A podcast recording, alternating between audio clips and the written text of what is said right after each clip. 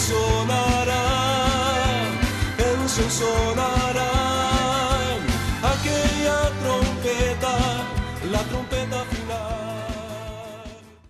La Iglesia de Cristo de los Ministerios Llamada Final en Phoenix, Arizona, presenta su programa Llamada Final.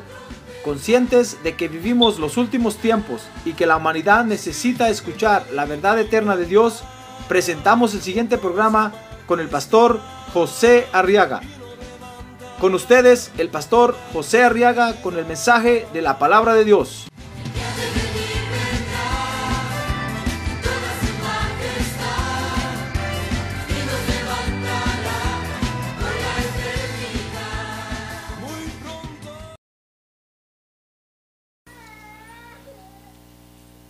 ahí quiero, quiero dejar este pensamiento en su corazón porque si el Señor está ya por venir, hermano, y las situaciones se están poniendo cada vez más difíciles en la tierra, nosotros, dice Mateo 25.1, tenemos que ser como las vírgenes que tenían aceite en sus lámparas. Dice Mateo 25.1 25, que entonces el reino de los cielos será semejante a diez vírgenes que tomando sus lámparas salieron a recibir al novio. Y quiero, quiero tomar este verso por, por la danza que presentaron las hermanas, muy hermosa. Y se trataba de eso precisamente, diciéndole, amado, ven, mi amado. Y salen las vírgenes, vieron ustedes con las lámparas a recibir al amado, ¿verdad? Pero de las diez vírgenes, dice la parábola ahí, que el Señor enseñó que cinco tenían, tenían aceite y cinco no. Y cuando oyeron la voz de que el amado venía, las que no tenían le dijeron a las que tenían, dennos un poquito. Y las que tenían le dijeron, los, I'm sorry, lo sentimos mucho, pero no podemos darles porque no vaya a ser que se nos acabe a nosotros y a ustedes también. Entonces les dijeron, vayan mejor rápido a con los que venden y compren. Nosotros, hermano, tenemos que ser como las diez vírgenes sensatas, o las cinco vírgenes, perdón, sensatas, que tenían aceite en sus lámparas. Fíjese que al venir Cristo a nuestro corazón, hermano, la luz de Dios entró en nosotros y ahora somos lámparas de Dios. Pero tenemos que mantener ardiendo esa lámpara y para mantener ardiendo esa lámpara hay que comprar del aceite celestial. Porque es una lámpara que solo arde con ese, con ese aceite. Entonces ahora, ahora que somos lámparas del Señor Jesucristo, dice Mateo 5:15 que tenemos, que tenemos dos funciones. Mire conmigo Mateo 5:15, dice ahí, ni se enciende una lámpara y se pone debajo de un almud, sino sobre el candelero, dijo el Señor, y alumbra a todos los que están en la casa. O sea, Dios nos dio de su luz no para que nos escondamos, sino para que tengamos dos funciones. La primera función, dice ahí Mateo 5:15, es para que nos mantengamos siempre en alto. A ver, diga conmigo, siempre en alto. Más recio, siempre en alto. Y la segunda función es para que nos mantengamos siempre alumbrando. Ahora diga, siempre alumbrando. Fíjese, no solo tenemos que mantenernos en alto, porque el Señor dijo ahí, una lámpara no se mete debajo del almud, sino que se pone en alto. Y no solo se pone en alto, sino que tiene que estar siempre alumbrando. Y para que nos mantengamos en alto, fíjese hermano, para cumplir con estas dos funciones, en primer lugar dice Levítico 24:4, miremos cómo hacían con las lámparas en el, en el, en el tabernáculo de David o de, de Moisés. ¿Quiere verlo conmigo? Dice Levítico 24:4, mantendrá las lámparas, ¿en qué lee usted ahí? ¿Mantendrá las lámparas en qué? ¿En qué? En orden en el candelabro de oro puro continuamente delante del Señor. Entonces, para mantenernos en alto, fíjese hermano, para poder cumplir esa función de mantenernos en alto, tenemos que mantenernos en el orden de Dios. Dios no lo va a levantar a usted si usted no se mantiene en el orden de Dios, hermano. Hay un orden, hay un orden que Dios ha establecido para todo, para nuestra vida cristiana, para nuestra vida familiar, para todo, para todo. Y si nos mantenemos en el orden, Él nos va a levantar y nos va a poner en alto. De otra forma, de otra forma, hermano, no podemos mantenernos en alto. Entonces, para mantenernos levantados en alto, tenemos que estar en el orden de Dios. A ver, diga, el orden de Dios. Y la otra función es que nos mantengamos alumbrando. Entonces, para mantenernos alumbrando, dice Levítico 24:2. Mire qué hacían con las lámparas allá para que se mantuvieran alumbrando. Dice, manda a los hijos de Israel que te traigan aceite puro de olivas machacadas para el alumbrado, para hacer arder la lámpara continuamente.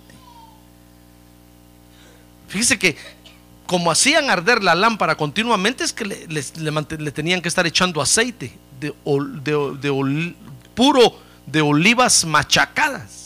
Ese es el aceite del Espíritu Santo. Entonces no solo tenemos que mantenernos en alto, fíjese, sino que tenemos que venir a la iglesia a llenarnos del aceite del Espíritu Santo, hermano. Y entonces vamos a alumbrar. Dios se va a hacer encargar de que el orden que vivimos con Él alumbre, alumbre, continuamente alumbre. Pero dice Mateo 5:15 ahí dijo el Señor, fíjese.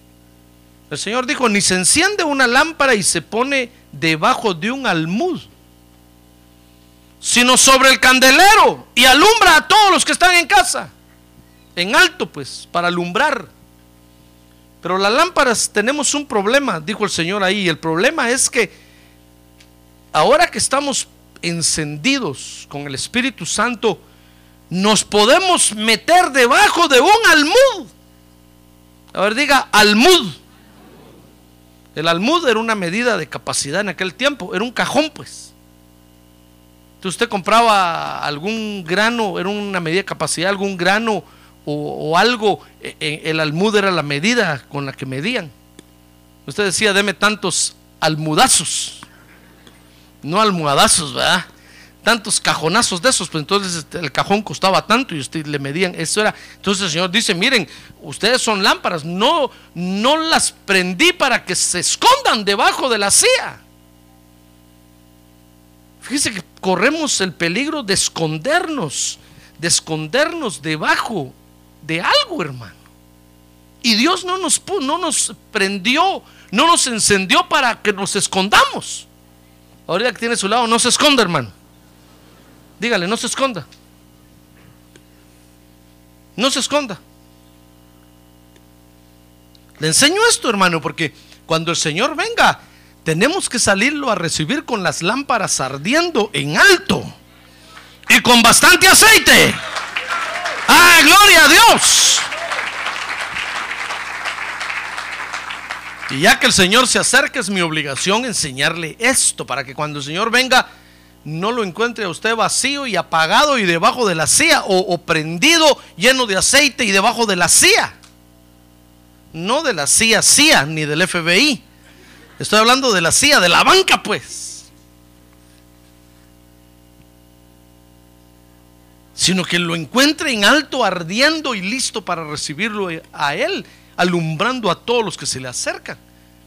Pero nosotros corremos el riesgo de, de, vivir, de vivir escondidos, hermano. Ahora quiero hablarle rápidamente de, tres razones por las cuales una lámpara se esconde.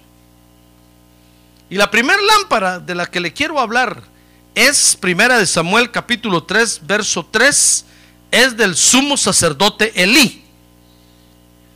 Dice ahí Primera de Samuel capítulo 3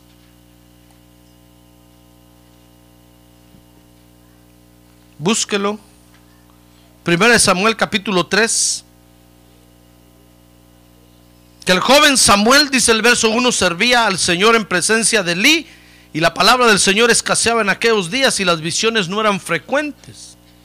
Y entonces habla de Elí, dice el verso 3, y cuando la lámpara de Dios aún no se había apagado, se estaba refiriendo al sacerdote Elí. Fíjese que, que Elí era, era una lámpara de Dios. Pero Elí comenzó a tener problemas en la iglesia, hermano. El, el sumo sacerdote. No le estoy hablando de un miembro. Estoy hablándole del ministro. Y lo mismo nos podía pasar a nosotros, pues. ¿Comprende? Comenzó a tener problemas. Y dice primera de Samuel 3:18 que, que cuando le dijeron, mira Elí, es que el problema que tú tienes es este y este. Dice ahí primera de Samuel 3:18 que entonces Samuel se lo contó todo a Elí sin ocultarle nada. Y Elí le dijo, oiga lo que Elí dijo. El Señor es, dijo, que haga lo que bien le parezca. Porque a Samuel, Dios le dijo, mira Samuel, ¿sabes qué voy a hacer? Voy a matar a Elí. Pues lo voy a matar. Y entonces Samuel se lo fue a decir al sacerdote, le dijo, mire, porque Elí se dio cuenta que Dios le había hablado a Samuel. Y entonces le dijo, mira Samuel, ¿qué te dijo Dios? Y le dijo, lo que me dijo es que te va a dar aguas. Y entonces Elí dijo, bueno, Él es Dios, que haga lo que le plazca. Entonces, esta expresión de Elí, fíjese hermano, muestra una gran frustración que este hombre tenía. Mire, ¿por qué esa lámpara se apagó? ¿Por qué esa lámpara se escondió? Porque estaba frustrado. Elí estaba frustrado. Fíjese que frustración, dice el diccionario, que es la situación personal causada por la imposibilidad de satisfacer una necesidad física o espiritual. Cuando nosotros tenemos una necesidad, le estoy hablando de una necesidad, y usted no la logra satisfacer, entonces usted se frustra. La frustración nos puede hacer que nos escondamos, hermano. Porque entonces usted empieza a decir, sí, que para qué estoy buscando a Dios, para qué voy a la iglesia, de nada me sirve, yo tanto que voy, tanto que escucho la palabra de Dios y siento que no me aprovecha en nada. Está usted frustrado porque no logra satisfacer sus necesidades. Cualquier necesidad, puede ser necesidad de casarse. Y al ver, al ver usted que Dios no le trae al príncipe azul a la iglesia, o a la princesa Blue, a la, iglesia, usted se frustra. Y usted dice, ¿para qué estoy en la iglesia si no hay ni con quién casarse? Usted tiene una necesidad y no logra satisfacerla, entonces usted se frustra y se esconde. Usted no va a estar preparado para cuando el Señor venga así, hermano. Elí se apagó como lámpara porque se frustró. Dice ahí, 1 Samuel, que ya no le importó la obra de Dios. Dice que empezó a dejar que hicieran lo que hicieran. Empezó a, ya, ya no le llamaba la atención, ni a sus hijos le llamaba la atención. Y Dios le mandó a decir todavía, mira Elí, ¿por qué estás honrando más a tu familia que a mí? ¿Por qué estás honrando más a tus hijos que a mí? Y Elí dijo, nada, ¿qué me importa? Son mis hijos, es mi familia, la tengo que cuidar, es la número uno en mi vida. Ah, bueno, le dijo Dios, tu familia es el número uno, ¿y yo qué? Es que estaba frustrado, hermano.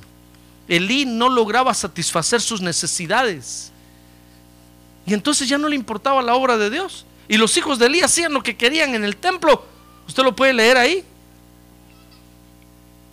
Elí Primera de Samuel 2.29 se dedicó a atender a su familia más que a la obra de Dios y eso enojó a Dios. Mire, Primera de Samuel, dice Primera de Samuel, que le dije? 2.29. Ahí está, el Señor le dijo, ¿por qué pisoteáis mi sacrificio y mi ofrenda que he ordenado en mi morada y honras a tus hijos más que a mí? Engordándoos con lo mejor de cada ofrenda de mi pueblo Israel. Es que, es que estaba frustrado y entonces ya no le importó estar en el orden de Dios, mantenerse en alto, alumbrando, hasta que se apagó. Yo quiero que este año que viene, que viene, hermano, usted no se apague, sino que se mantenga en alto y alumbrando. Amén. Entonces no se frustre. A ver, la que tiene a su lado, no se frustre, hermano. Dios tiene control de todas las cosas. Dígale a su necesidad, ya Dios te va a proveer. A ver, quiere hablarle a su necesidad, decirle necesidad, ya Dios te va a proveer. Porque Jehová es mi pastor, nada me faltará. ¡Ah, gloria a Dios! Ya Dios te va a proveer. A ver, dígale, dígale a su necesidad, paciencia, piojo. Que la noche es larga. Tranquilo, no corra. Si no, se va a frustrar, hermano.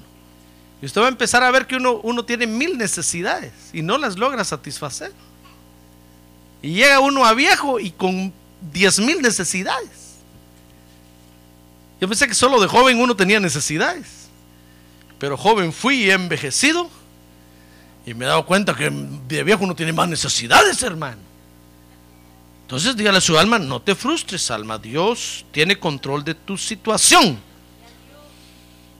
Pero no solo Elí, hay otra lámpara. Dice segunda de Samuel 2.17 que David también era una lámpara. Segunda de Samuel 21.17 dice, pero Abisaí, hijo de Sarbia, vino en su ayuda e hirió al filisteo y lo mató. Porque era un, era un, era un descendiente de, de Goliat que quería matar a David.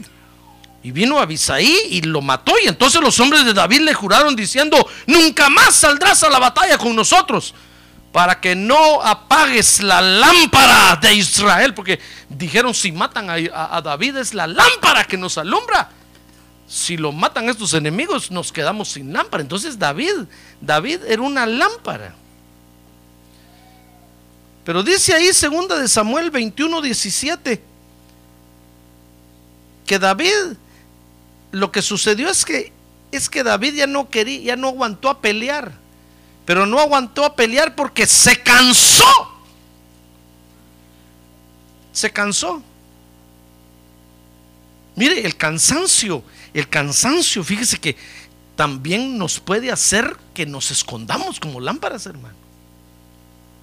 Por eso no se canse. A ver, que tiene a su lado, no se canse, hermano. No se canse. Acuérdese que este caminar con el Señor es largo, largo y tendido como las rectas del freeway aquí en el desierto. Que usted se mete a una recta esa y siente que no sale y no sale y acelera y más acelera y el carro va zumbando y no termina la recta, hermano. Así es en nuestro caminar con Dios, es largo y tendido, no se canse. No se canse, porque si usted se cansa, fíjese hermano que se va a esconder. David se cansó y cuando se cansó, comenzó a desconfiar de Dios, fíjese. Dice que un día dijo, voy a censar al pueblo, a ver cuánta gente hay. Y, eso enojó a Dios. Porque David, David estaba desconfiando del Señor. Todavía su general le dijo, no, mi rey, ¿cómo va a censar al pueblo? Déjenlos que son los que son, más los que son y más los que vienen en camino. Le dijo, déjenlos.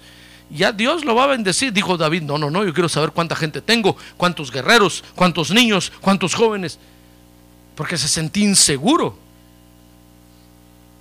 Si nosotros nos cansamos, nuestra lámpara no solo se puede apagar, nos escondemos, hermano. Usted no quiere venir a la iglesia, ya no quiere adorar a Dios, porque se cansó. Y va a venir el Señor y lo va a agarrar cansado. Entonces el cansancio, la frustración, pero hay algo más, dice Juan 5:33 que Juan el Bautista también era una lámpara. Dice ahí Juan 5:33, les dijo el Señor a los que lo, oían, vosotros habéis enviado a preguntar a Juan y él ha dado testimonio de la verdad, pero el testimonio, dice el 34, que yo recibo no es de hombre, mas digo esto para que vosotros seáis salvos. Entonces habla de Juan, verso 35, y dice, Él era la lámpara que ardía y alumbraba y vosotros quisisteis regocijaros por un tiempo en su luz. Juan el Bautista era otra lámpara, era otra lámpara que alumbraba. Pero ¿sabe qué hizo que Juan el Bautista se apagara? Porque sabe usted que Herodes le cortó la cabeza a Juan el Bautista, ¿verdad? Lo mató. La lámpara se apagó. Lo que hizo que esa lámpara se apagara fue que Juan el Bautista se decepcionó de Jesús, hermano. ¿Qué le parece? Mire, dice, ahí Mateo 11, 2 y 3, que un día Juan el Bautista le mandó a preguntar a Jesús, dice que estaba en la cárcel, porque Herodes lo había encarcelado. Y al oír Juan en la cárcel las obras de Cristo, mandó por medio de sus discípulos a decirle, ¿eres tú el que ha de venir o esperaremos a otro? Porque como estaba en la cárcel y miró que Jesús nunca lo iba a sacar, hermano. Oía que Jesús sanaba enfermos, resucitaba muertos y estaba haciendo maravillas afuera. Y a él no lo iba a sacar de la cárcel. No se acercaba su primo Jesus a pagar la fianza para sacarlo de la cárcel, hermano. Entonces empezó a desconfiar y se decepcionó de Jesús. Por eso le digo, le dijo a sus discípulos, vengan acá, vayan a preguntarle a ese que está ahí si es él. ¿O qué onda con él? Porque aquí estoy preso esperando que me venga a sacar y no me saca. Ni siquiera un angelito me manda.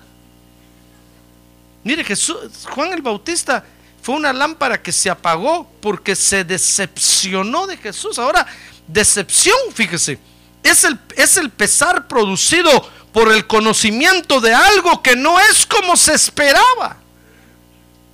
Es diferente a la frustración. La frustración, fíjese que viene por culpa de una necesidad. En cambio, la decepción no, la decepción es solo cuando usted se entera de algo. Dice, dice, dice el diccionario que es el conocimiento de algo que no es como se esperaba. Por ejemplo, usted tal vez esperaba que yo ayunara de lunes a, domingo, hermano. Y de repente usted le pregunta a mi esposa y le dice, no, ese nunca ayuna. Ah, dice usted, yo, yo pensé que el pastor ayunaba. Por eso está flaco. Y eso lo decepciona a usted. Pues fíjese que esas decepciones lo pueden hacer que usted se esconda.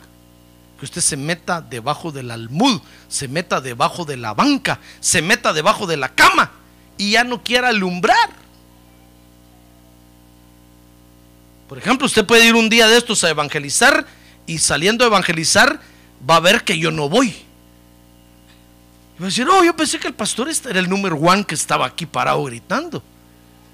Pero ni viene. Entonces, ¿para qué voy yo? Usted, usted ahí se decepcionó de mí, ¿comprende?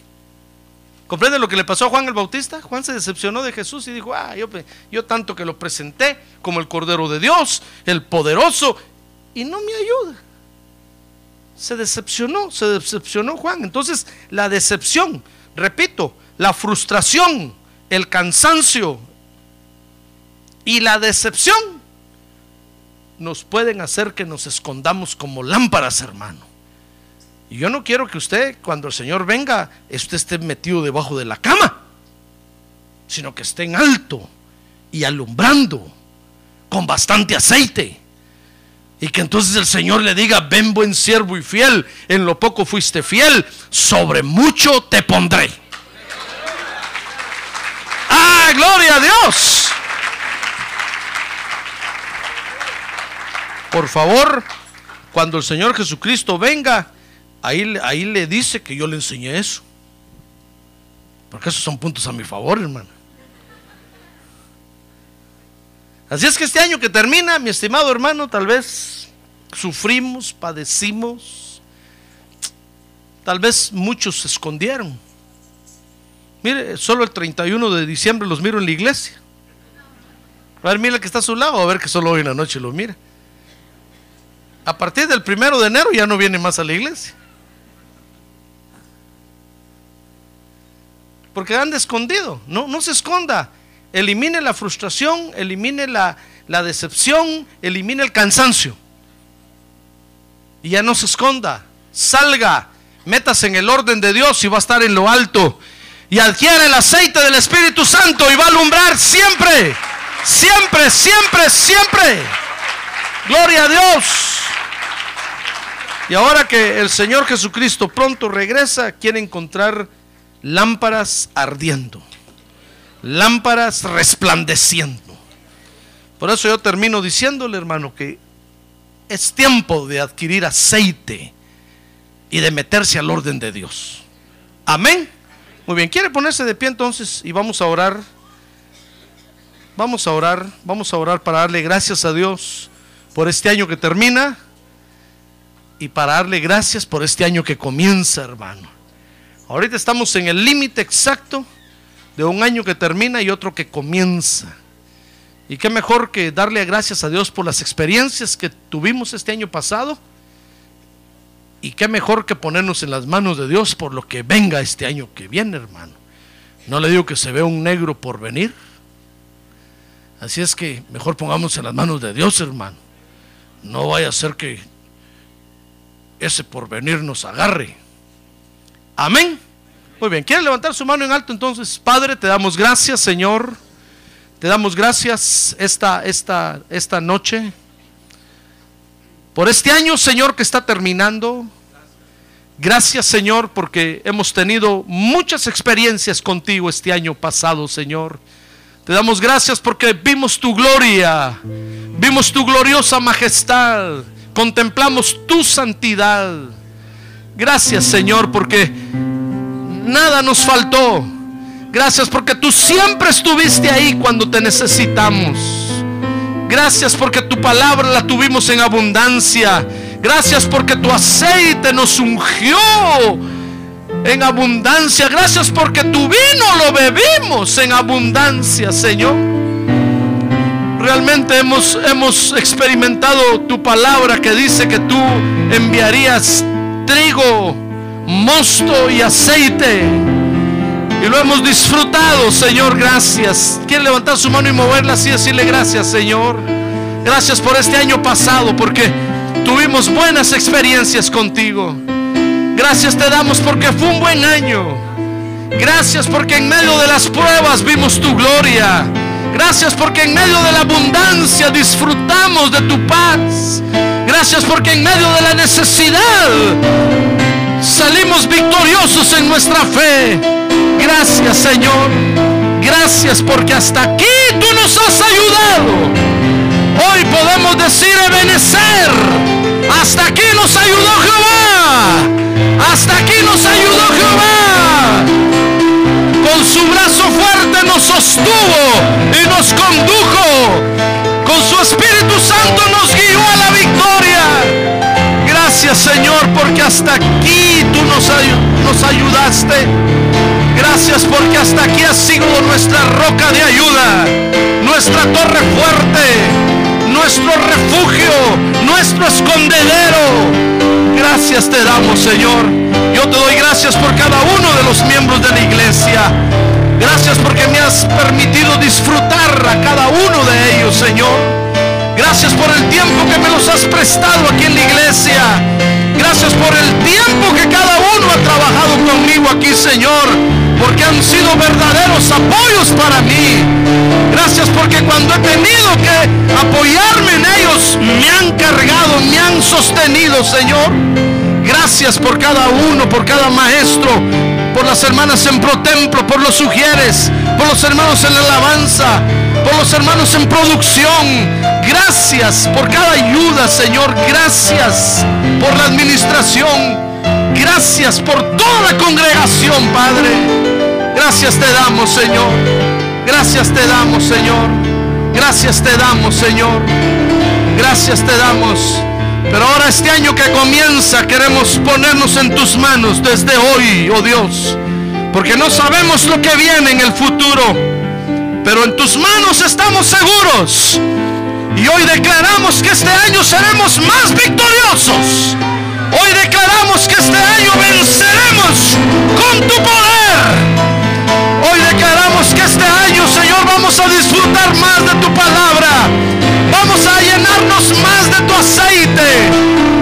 Hoy declaramos que este año estaremos más cerca de nuestra redención. Porque nuestra redención se acerca. Gracias, Señor. Gracias porque mi futuro está en tus manos. Quiere decirle, gracias Señor porque mi futuro está en tus manos. Gracias porque el día de mañana está en tus manos, Señor. Gracias porque puedo confiar en ti. Gracias Señor. Quiero darle gracias a Dios, decirle gracias por la familia que me da, Señor. Gracias porque cada uno de ellos está en tus manos. Gracias por el trabajo que me das, Señor. Porque mi prosperidad viene de ti. Mis finanzas vienen de ti. Gracias porque mi economía está bendecida por ti, oh Dios. Gracias, Señor.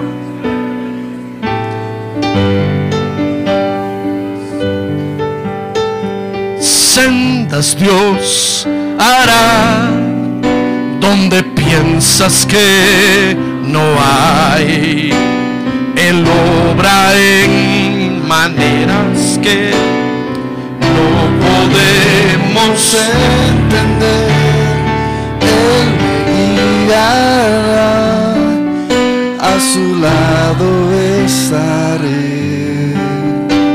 amor y fuerza me dará, un camino hará, donde no lo.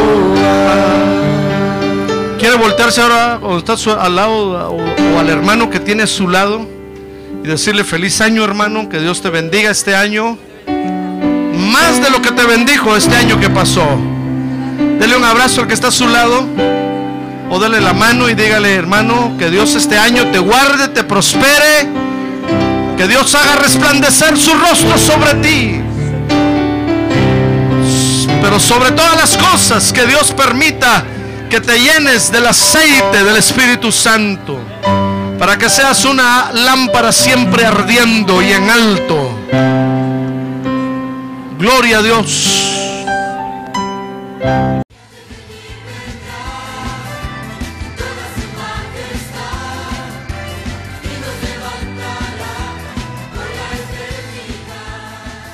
La Iglesia de Cristo de los Ministerios Llamada Final en Phoenix, Arizona, cumpliendo con la comisión de Joel 2.1, presentó su programa Llamada Final.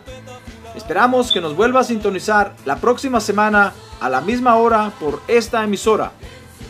Los invitamos a nuestras reuniones en el 6023 Norte 71 Drive, esquina con Bethany Home Road.